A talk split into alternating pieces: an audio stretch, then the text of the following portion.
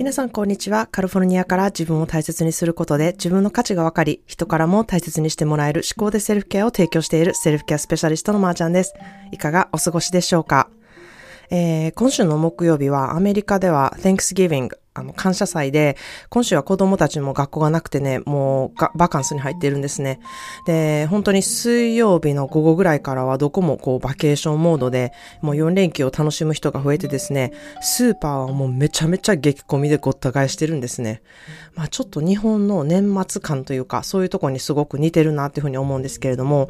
えー、まあ今年はエリオのお姉さんがね、えー、感謝祭ディナーをするはずだったんですけれども、ちょっといろいろありまして、急遽私がホトすることになったんですね。で、まあ、いつもやったら、え、何？急に私がホスト？みたいになるんですけれども、まあ長年のね、えー、イベントプランニングのあのパニックを乗り越えてきたせいか、まあなんとかなるやろって思ってるね、自分がいてめっちゃ結構自分でもびっくりしてるんですね。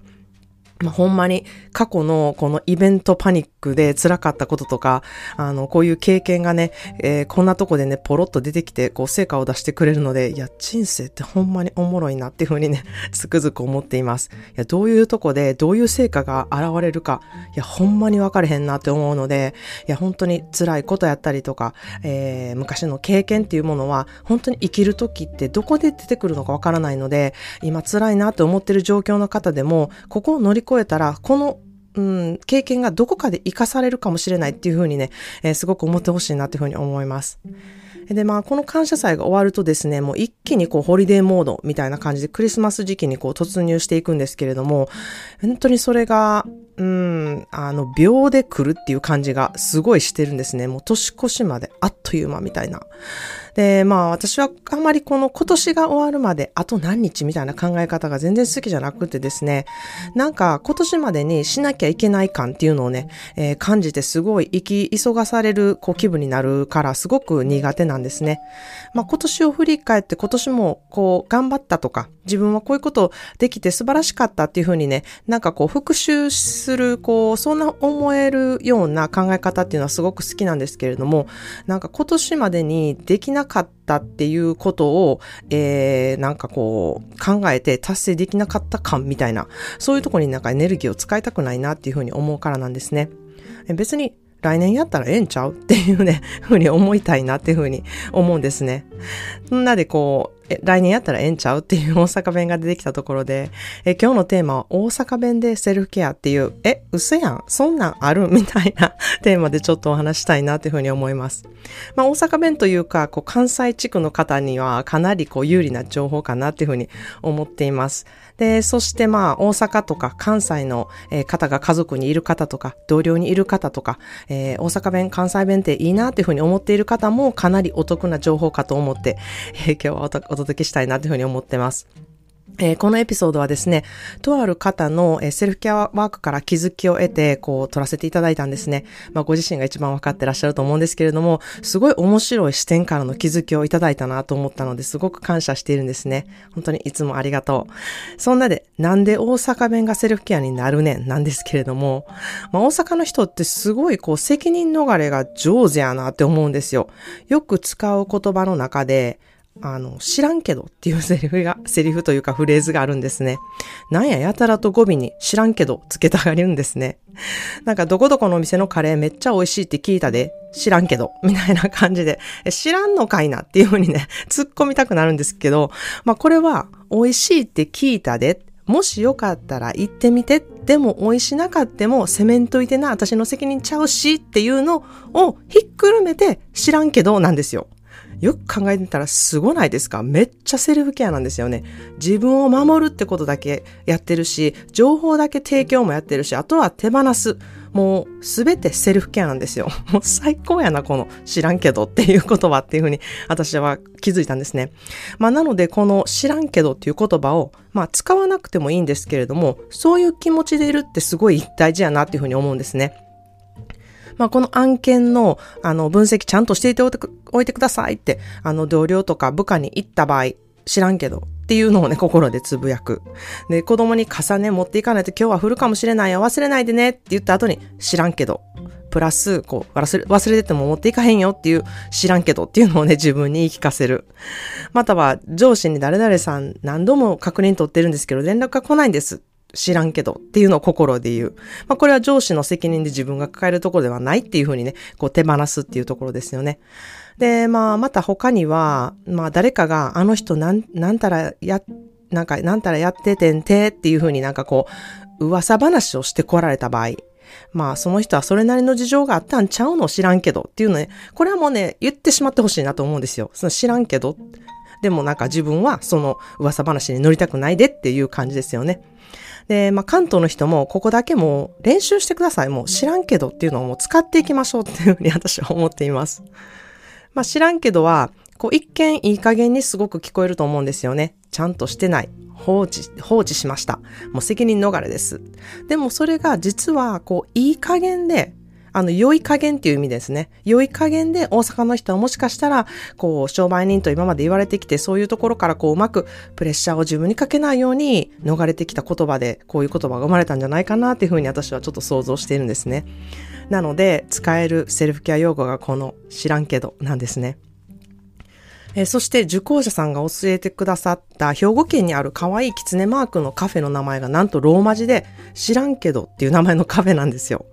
めっちゃ面白いなと思って、そこのなんかキャロットケーキがすごい人気みたいなんですけれども、まあ概要欄にもあの、知らんけどつながりで、ちょっと載せておこうかなっていうふうに思います。そしてインスタでも今日はシェアしていますので、えー、チェックしてみてください。知らんけどっていう言葉のつながりでカフェにまで広がるっていう恐ろしきパワーある言葉がこの知らんけどなんですね。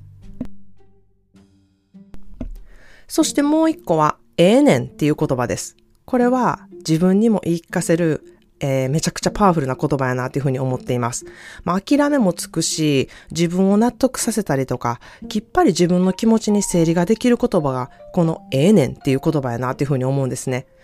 これ今日はミスしてしまったなええねんで終わらせる。これできへんかったなって思った時も、ええねんで終わらす。えー、頑張ってこれ仕上げた方がいいかなっていう時も、もうええねんって自分で言い聞かす。えー、しんどいな、もうこれ嫌やって思った時も、それでええねんで終わらす。で、まあ自分ってなんでこんなんなんやろめっちゃ嫌やなって思った時も、ええねんもうそれでっていうね、自分にこう納得させるとか自分をこう、うん、肯定するっていう意味で、もうそのままでいいよっていうところでね、このええねんをね、あの、使ってほしいなっていうふうに思うんですね。もう本当にいろんな時に使えるこのええねん。あの、いつも心にええねんを、みたいな 変ななんかキャッチフレーズを作りたいぐらい、ほんまに使ってほしいなっていうふうに思います。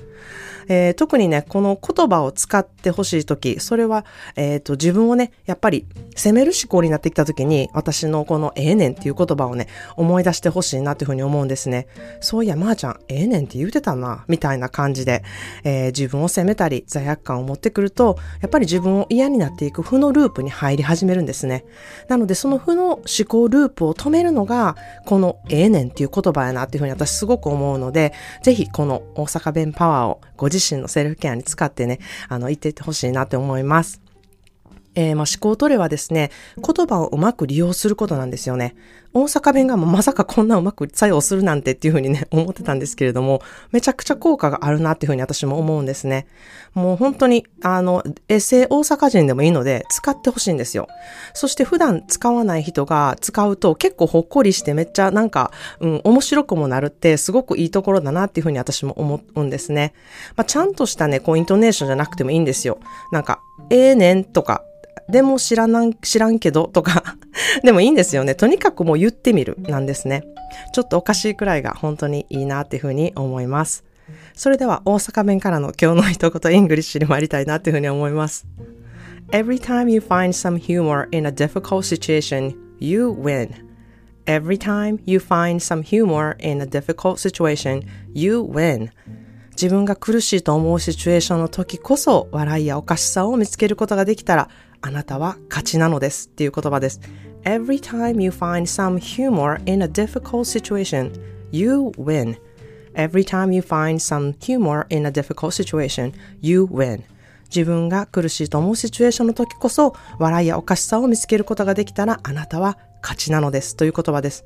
えー、しんどいなとか苦しいなとか嫌やなって思う時こそそこに何かね、面白いことがないのか、そこおかしくできることはないのか、そしてね、そのしんどいシチュエーションをその克服できたら、あなたはその場をこなせた。つまりそのシチュエーションをね、えー、その辛いシチュエーションに勝ったっていうことなんですよね。私がいつも辛い時は怒りとかあの、辛さとかではなくて、こう、なるべくゲーム感覚で自分に得がないか、えー、コインを得られるみたいな感じで、何か面白いことがないかって、そこにね、エネルギーを使ってくださいって言っている、まさに、それがこれなんですね。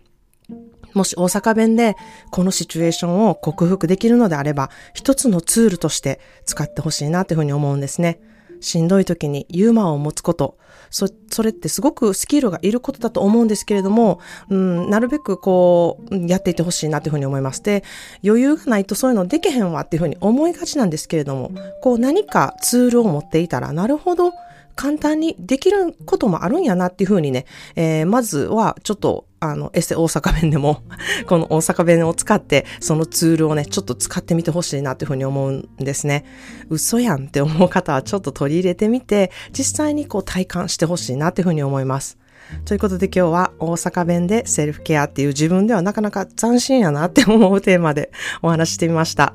えー、自分で辛いシチュエーションにはまってしまって抜け出せない方、えー、思考の負のループにはまってしまってネガティブ思考へまっしぐらっていう方は、ぜひ公式 LINE にてまずセルフケアワークをやってちょっと送ってほしいなというふうに思います。